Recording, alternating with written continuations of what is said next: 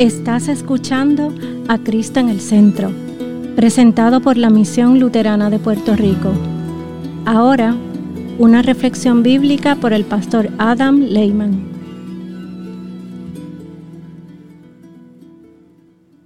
Una lectura de Proverbios capítulo 4, versículos 10 a 23. Hijo mío, óyeme y acepta mis razones, y los años de tu vida se alargarán. Yo te muestro el camino de la sabiduría, y te llevo por senderos de rectitud. Tus pasos no encontrarán obstáculos, y cuando corras no tropezarás. Retén mis consejos, no los abandones, resguárdalos, porque te darán vida no vayas por la senda de los impíos, ni sigas el camino de los malvados. Deja esa senda, no vayas por ella, apártate de ella y sigue adelante.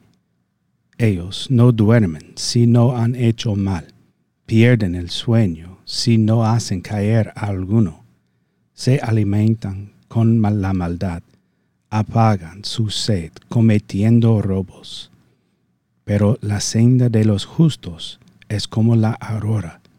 Si luz va en aumento hasta la plenitud del día.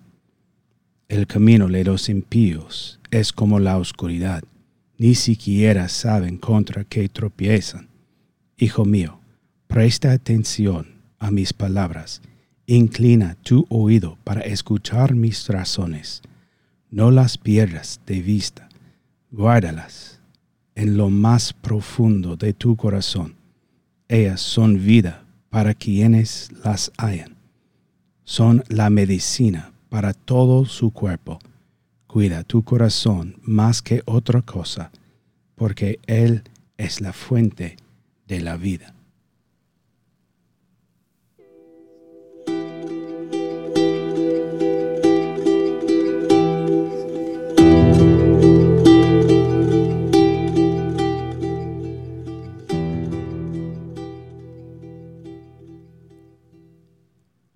Nombre de Jesús. Amén. Los proverbios están llenos de profunda sabiduría para nosotros. Son un tesoro, pero uno que a menudo no se aprecia, como una reliquia de gran valor que se queda en una habitación sin usar, acumulando polvo.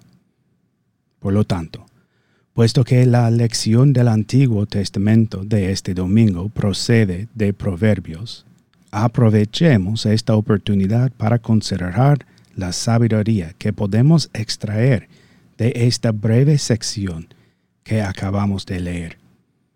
El escritor, el sabio rey Salomón, se dirige a su hijo, un hijo a quien ama un hijo a quien desea una larga vida y una vida vivida en el camino de la sabiduría.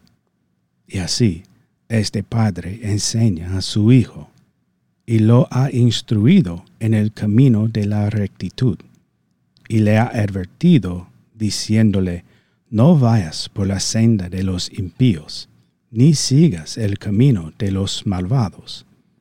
Entonces, ¿Qué está sucediendo realmente aquí?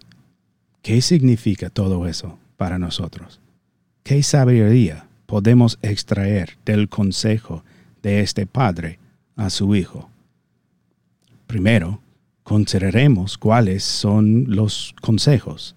Estos consejos que son tan importantes que el padre le dice a su hijo, retén mis consejos, no los abandones resguárdalos, porque te darán vida. En pocas palabras, es el consejo de la palabra del Señor. Es el consejo que entrega el don de la fe. Este es el consejo que, por esa fe, entrega el perdón y la vida y la salvación. Esta palabra de Dios es lo que debemos retener, que no debemos abandonar que debemos guardar, porque esta palabra es nuestra vida.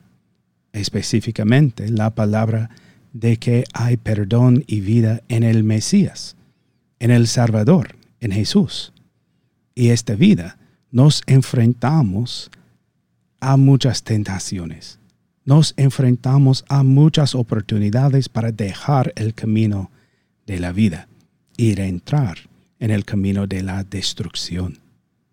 Y en el momento, esas tentaciones pueden ser muy fuertes. Es fácil para nosotros envolvernos en las cosas de esta vida, las cosas de este mundo.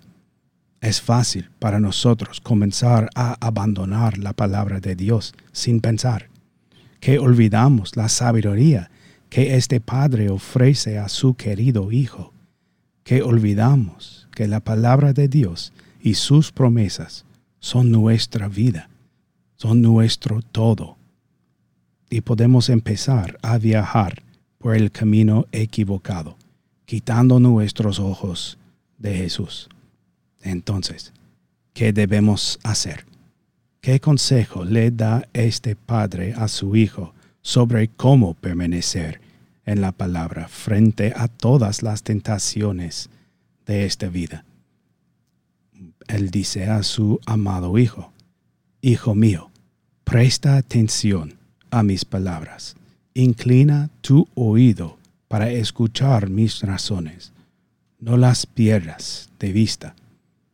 Así es como nos mantenemos atentos a la palabra de Dios. Inclinamos nuestros oídos a ella Nunca perdemos la vista de la palabra de Dios. Nos, reunimos para los estudios bíblicos y el servicio divino. Nos reunimos para estos servicios de la palabra. Y también buscamos cualquier oportunidad de reunirnos para escuchar juntos la palabra. Reflexionamos sobre las escrituras en nuestros hogares y oramos mientras consideramos la palabra y las promesas de nuestro Señor. Y en todo este tiempo que pasamos en la palabra, confiamos en que no es nuestra propia sabiduría o entendimiento lo que nos retiene en la única fe verdadera hasta la vida eterna. Más bien, confiamos y creemos que el Espíritu Santo está siempre trabajando cuando y donde la palabra de Dios es leída o escuchada que el Espíritu Santo está trabajando duro, creando y sosteniendo la fe a través de la palabra y los sacramentos. Esta es nuestra paz. No es que debamos ser tan sabios como Salomón, pero podemos seguir su consejo y aferrarnos a la palabra, confiando en que somos salvados por el Mesías, que esta palabra proclama confiando en que en Jesús hay perdón y vida y salvación, y confesando con nuestra boca.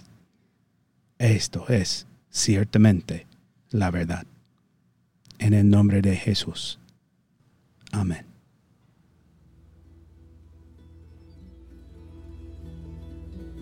Esta ha sido una presentación de la Misión Luterana de Puerto Rico a Ministry of the Lutheran Church, Missouri Synod. Para conocer más, visítanos en www.cristoenelcentro.com.